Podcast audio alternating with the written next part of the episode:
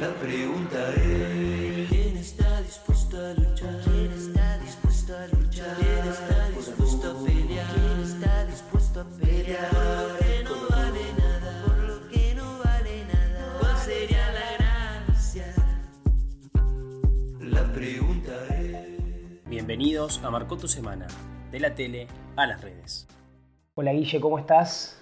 Hola Fede, ¿cómo estamos? Muy bien. Bueno, te invito a que comencemos con esta nueva dinámica. De nueva ante el público en general no tiene nada, pero sí por lo menos en lo que es nuestros ciclos de podcast. Exactamente. Eh, me ¿Cómo, pedí- cómo se originaron las preguntas? Me, me interesa. ¿Cómo se originaron las preguntas? Vos me pediste hace un tiempo que hiciéramos participar de alguna manera a aquellos que, que nos escuchaban.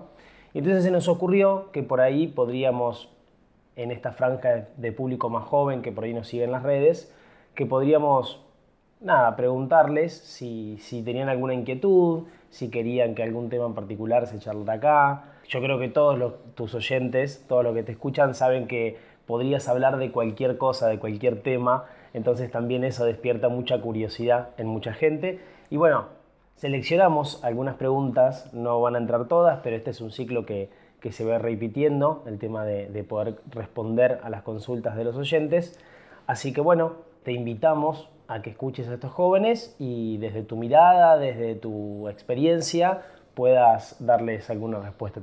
Hola, querido padre Guillermo. Quería consultarle su opinión acerca de por qué hoy la Iglesia, que es madre y maestra, ha casi abandonado por completo su misión de comunicar las verdades de siempre, los dogmas y sobre lo que es correcto, para pasar a casi no opinar o mostrar una fe bastante diluida que tristemente en muchas ocasiones poco se asemeja a la fe católica. Es decir, en una sociedad en donde reina la confusión moral e intelectual, ¿por qué vemos tanta tibieza o miedo en la mayoría de los sacerdotes y laicos a la hora de catequizar y evangelizar a todas las naciones? Siendo que en nuestra historia tenemos a santos como Santo Tomás Moro, San Bernardo de Claraval, San Atanasio. Muchas gracias, Padre. Bueno, contestándote a la, primera pregunta, primero en, en general no me gustan las afirmaciones que son tan generalistas, porque decir que la, la iglesia que es tan grande y en tantos, está en tantos lugares del mundo ha abandonado su- la enseñanza de la doctrina tradicional, me parece que es como, no sé, yo no tengo ese conocimiento acabado acerca de la iglesia en el mundo entero y lo que pasa en el resto del país como para decir eso. Para no sacarle el cuerpo a la pregunta, lo que sí creo es que lo que se advierte, digamos, primero los medios en general, advi- digamos, tienen como una ya, hay temas que les interesan y otros temas que no. Cuando vos escribís de doctrina, en general o hablas de doctrina, o el Papa que habla todas las semanas acerca de la doctrina, eh, poco le publican. Pero basta que haga una declaración acerca de eh, alguna cosa ligada a la corrupción, a la sexualidad o lo que fuera, para que aparezca en casi todos los diarios. ¿no? Entonces, a mí me parece que la Iglesia sigue anunciando las verdades de fe y las verdades doctrinales, pero tengo la sensación de que cada vez más, como, como me dijo una vez un, un sacerdote, el padre Podestá, cuando nos dio el retiro de preparación para el diaconado, y me acuerdo que él decía, mirá, eh, nosotros tenemos respuestas para preguntas que la gente no se quiere hacer. No sé si es, es- es verdad que a veces nosotros también no estamos, eh, no hacemos tanto hincapié como, como se hacía en otro tiempo, quizás en la doctrina, en la enseñanza moral o lo que fuera, pero también te encontrás con un público que no sé si tiene ganas de escuchar. Eh, entonces, yo creo que es eh, en un proceso de, sin duda, de descristianización, y de una, una búsqueda de, de espiritualidad de coaching, ¿no? porque ahora, digamos, no hay, por ahí si yo fuera coach, tendría un montón de gente que vendría a charlar conmigo siendo cura y no sé si tenés tanta demanda. De paso le contesto, contestamos otra, otra pregunta que, que andaba dando vueltas por ahí. Hola, Padre Guillermo. Un gusto saludarle. Mi pregunta es la siguiente. Eh, ante la emergente exigencia de un acompañamiento espiritual que muchas personas, sobre todo jóvenes últimamente, están buscando, y también las infinitas ocupaciones que los agentes de pastoral, los consagrados, los sacerdotes, etcétera, etcétera, tienen, cómo encontrar un equilibrio para atender a unos sin exagerar tampoco con los otros, que no se vayan a morir para que no se vayan a cansar demasiado, de todas maneras con todas las ocupaciones que tienen. Eso, cómo encontrar un equilibrio para estas dos exigencias y mm, cuál es el equilibrio que nos propone usted para llegar a todas estas nuevas exigencias que estamos atravesando hoy. Muchas gracias. Yo creo que el acompañamiento espiritual exige cierta disciplina, eh, disciplina por lo menos en, así como una terapia, ¿no? La gente no deja de ir a la terapia porque, porque paga. Entonces, si le duele al bolsillo, si, si realmente digamos, no va, igual tiene que pagar. Al lo deja plantado y lo deja plantado con frecuencia y que no le importa mucho. Entonces, como es gratis, yo creo que es, una paradoja, pero a veces las cosas que son gratis no se valoran. Y uno ofrece, digamos, a muchas personas, pero bueno, por ahí vienen una vez, vienen dos, vienen tres, escuchan algo, por ahí a lo mejor algo de lo que uno les dice, porque tiene que ver justamente con la, la, enseñanza. Un, psicólogo quizás no te, no te demanda nada desde el punto de vista moral. Un acompañamiento espiritual, de alguna manera, hace un proceso en las personas que, digamos, si la persona en serio quiere hacer dirección espiritual, debería conllevar algún cambio. ¿no? Entonces yo creo que ahí es donde no es, no es tanto desde lo conductual, sino que muchas veces lo conductual raya lo moral y a veces la gente no tiene ganas de, cambiar lo moral. Ahí está, me parece, la paradoja más profunda. Yo creo que es, dejamos de, predicar a veces porque creo que no hay, no hay interés del otro lado en, escuchar algo que sea sustancioso, que sea de, de verdad alimento sólido para la vida del alma. Volvamos un segundo sobre la otra pregunta. Hola, Padre Guillermo. Quería preguntarle con respecto a la situación actual de la Iglesia, eh, ¿por qué pareciera que se alienta ¿no? y se incentiva eh, un modernismo sobre la Iglesia, sobre todo sobre la misa, sobre la celebración litúrgica, eh, cuando con música no sacra, con homilías que, poco dejan, poco tienen de catequesis, cuando eso uno lo ve, que cada vez va menos gente y que a veces hasta incluso hay poca distinción entre un servicio protestante y una misa. ¿Y por qué todo lo contrario? ¿no? Porque alguien que quiere respetar las tradiciones, incluso plasmadas en el Concilio Vaticano II sobre la música sacra, sobre, bueno, incluso el latín, porque eso se, desalienta en muchos casos. Bueno, ahí, ahí, tocamos otro mundo que es el mundo de lo celebrativo. A mí me gusta decir, me gusta, me gusta recordarme, que yo soy ejecutor de una partitura, si yo quiero tocar, eh, digamos, soy un director de orquesta y quiero interpretar, eh, digamos, una obra de, Mozart o de Beethoven, yo me tengo que atener a la partitura. El director podrá ponerle algún toque de personalidad en la velocidad en que lo interpreta, en el ritmo, en el tiempo en que hace entrar o no a, determinados instrumentos, pero no es dueño de cambiar las notas, ¿no? Entonces, a, veces se interpreta esta creatividad litúrgica de algunos, de algunos sacerdotes, ¿no? algunas comunidades sobre todo, como que se puede hacer cualquier cosa con la liturgia.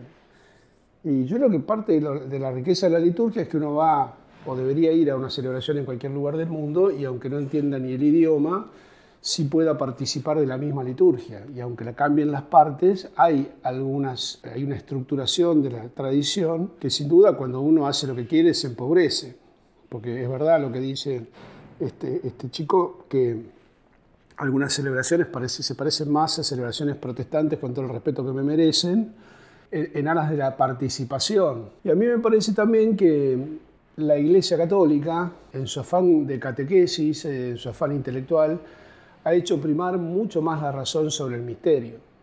Y eso es parte de nuestra crisis en, en lo celebrativo. ¿no? Cuando vos vas a las iglesias orientales, cuando vas a una, liturgia ortodoxa que es muy larga, la gente a veces se queja de que la misa dura mucho, que el cura predicó mucho, y a veces casi que centra su apreciación sobre una misa en, la homilía, como si la homilía también para los curas, que por ahí a lo mejor este, tienen como su minuto de, gloria o de fama o de aburrimiento de la gente en ese, en ese tramo de la liturgia, pero no debería ser el centro, porque una, una, una homilía debería durar cinco minutos. Es, es, una traducción de la palabra de Dios a la vida de hoy, pero no el centro de la misa. Eh, por ahí un cura predica 20 minutos y, y, y, está totalmente desproporcionado con lo que dura la celebración. O sea que se volvió su predicación el centro de la misa y no, no debería ser así. Tampoco el cura debería ser un actor que entretiene a la gente. Tal cual. También es cierto que en las homilías siempre hay una especie de bajada de línea. Yo creo que todas las semanas siempre sale, bueno, la última homilía de Francisco en Santa Marta fue. Y con respecto a esto te quiero llevar directamente a la otra pregunta. Pero antes quiero contestarte algo que tiene que ver con esa pregunta anterior, Sí. que, que hablaba del tema de la misa en latín. Y, y quiero tocar dos temas que son controvertidos, aunque no lo hayan preguntado, pero están relacionados. Uno es lo de la misa en latín y lo otro es el, el, digamos, algo que pasa o ha pasado ahora en la pandemia, que se pedía a los fieles comulgar en la mano. ¿no? Y mucha, hubo mucho revuelo y mucha protesta en algunos lugares porque están acostumbrados a comulgar en la boca y no querían recibir la comunión en la mano. Caso concreto, la diócesis de San Rafael, eh, donde hubo casi una revolución al obispo por, por- por la imposición de estas normas sanitarias de la, emanadas de la conferencia episcopal que pedían a la gente comulgar en la mano. La realidad es que Jesús se hace alimento y el tacto es tacto en la mano y es tacto en la boca, o sea, uno lo recibe, lo come. Por lo tanto, recibirlo en la mano, recibirlo en la boca, no es que hace más santo una cosa. Dice, no, pero el sacerdote tiene las manos consagradas. Sí, el sacerdote tiene las manos consagradas y con sus manos eh, hace, sin duda, que el pan se transforme por la transustanciación en el cuerpo de Cristo. Pero nosotros todos, justamente en la liturgia, eh, digamos, la, diferencia de la liturgia cristiana con la liturgia que tenían los, los pueblos paganos es que los dioses habitaban en los templos, como Palas Atenea habitaba en la Acrópolis de Atenas, y la gente, que era profana, es decir, no era sagrada, como la imagen, estaba del lado de afuera del templo, celebraba afuera del templo, ¿no? jamás podía pisar, ¿no? tampoco lo podía hacer, solamente se acuerdan, el sumo sacerdote podía entrar una vez al año en el santo de los santos, ofrecer el incienso, que es cuando el, padre de, San Juan Bautista, el anciano, queda, queda mudo frente a, digamos, ver un ángel que se le aparece ahí y todos están sorprendidos de que tardara tanto tiempo. Solamente él, que era, estaba consagrado, podía entrar al templo. Cuando la iglesia elige su modo celebrativo, elige el espacio basilical, que era el espacio donde se administraba justicia, es decir, en el 313, después de la paz de Constantino, se permite la edificación de iglesias. Santa Elena es una de las grandes promotoras de la edificación de, de grandes templos, de las primeras basílicas, la de Belén, la del Santo Sepulcro, la de San Pedro en Roma, la de San Pablo, ¿no? edificadas algunas en lugares tan sagrados como la del Santo Sepulcro o el lugar donde nació Jesús, arriba de la cueva. Pero se elige un lugar donde el pueblo es, el pueblo es santo, por eso, porque el pueblo es santo por ser bautizado, participa de la celebración. El pueblo es sagrado. O sea que lo sagrado por el bautismo somos todos nosotros, es todo nuestro. Somos templo del Espíritu Santo, no mi mano, mi, mi mano, mi boca, el cuerpo entero. Entonces pensar que una parte del cuerpo es más santa que otra, me parece que eso es como algo que también San Pablo en sus cartas este, quita de lado. O sea, no, es teológicamente correcto esa apreciación, ¿no? de que alguna parte es más santa, las manos son menos santas, son impuras comparado con la boca que uno recibe la comunión. La verdad que no tiene asidero ninguna teología. Y lo segundo es lo de la misa en latín, que es algo, un recurso en general de los más conservadores diciendo por qué se prohíbe la misa en latín, por qué no se permite la misa en latín. La misa en latín, cuando se hace la misa en latín, ya era la, la traducción de la misa original, porque la misa original Jesús la dijo en arameo. Las palabras de la consagración las dijo en arameo, así que si quisiéramos ser fieles a la tradición, la misa debería ser celebrada en arameo, no en, ni siquiera en hebreo, que era el, idioma culto que tampoco hablaba el pueblo. ¿no? Entonces, cuando la iglesia ya traduce al latín, el latín era la lengua vulgar del Imperio Romano. Y la traducción que hace San Jerónimo de la Biblia se llama la vulgata, es decir, el, el lengua vulgar, o sea, la lengua que hablaba el pueblo común. Eso se fue quedando como una tradición anquilosada, la gente dejó de hablar latín por siglos, empezó a hablar lenguas romances que son de- derivadas del latín, y entonces la, la- la misa se siguió celebrando en latín, la gente no entendía nada.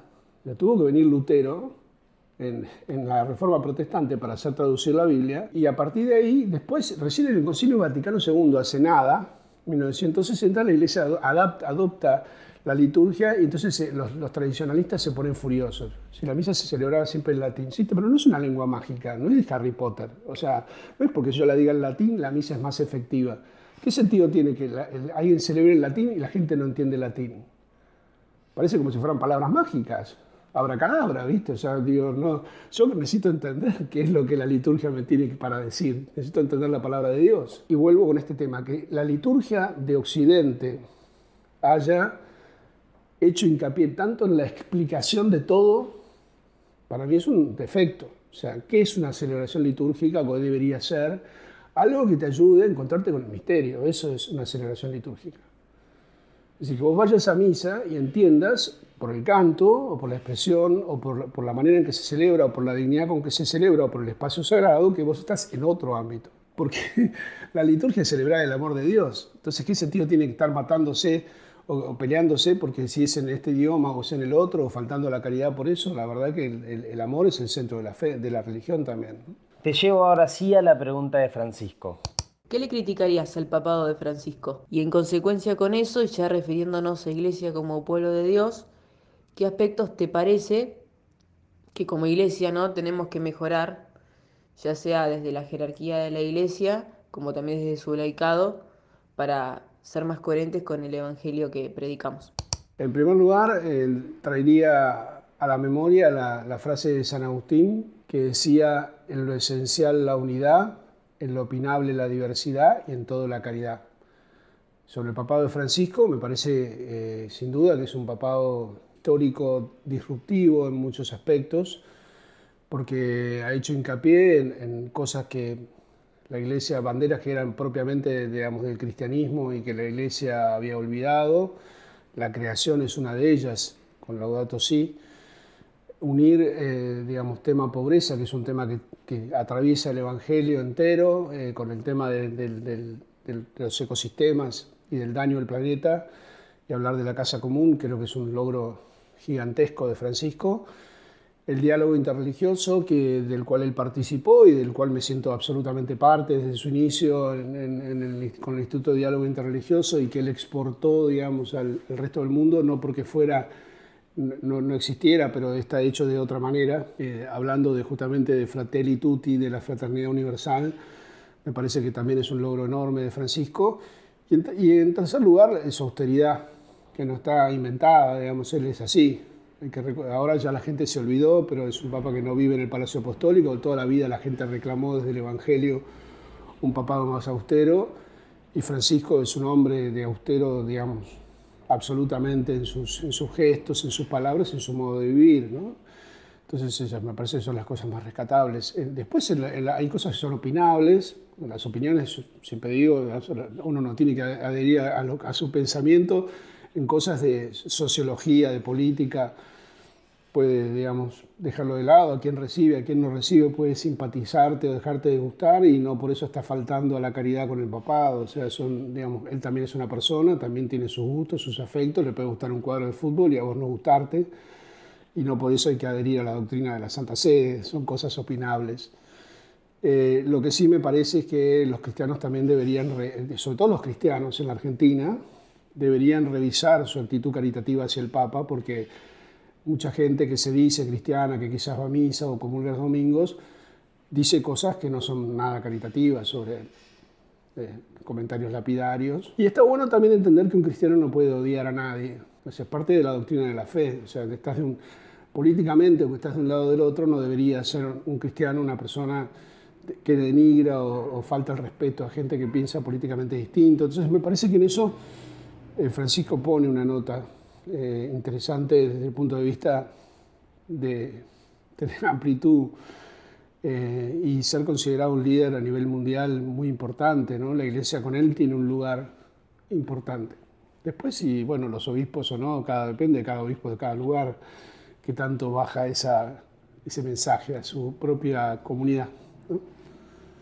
Guille, muchas gracias. Algunas preguntas quedan para una próxima que, edición. quieren hacer llegar también, ¿no? También. Eh, bueno, en otra próxima edición nos encontramos con, con, esta dinámica. Gracias por estar siempre dispuesto y disponible para responder a lo que la gente tiene como inquietud. Gracias a vos, Fede, y bueno, gracias a la gente que también hace lo suyo escuchando, ¿no? compartiendo estos podcasts. Hasta la semana que viene.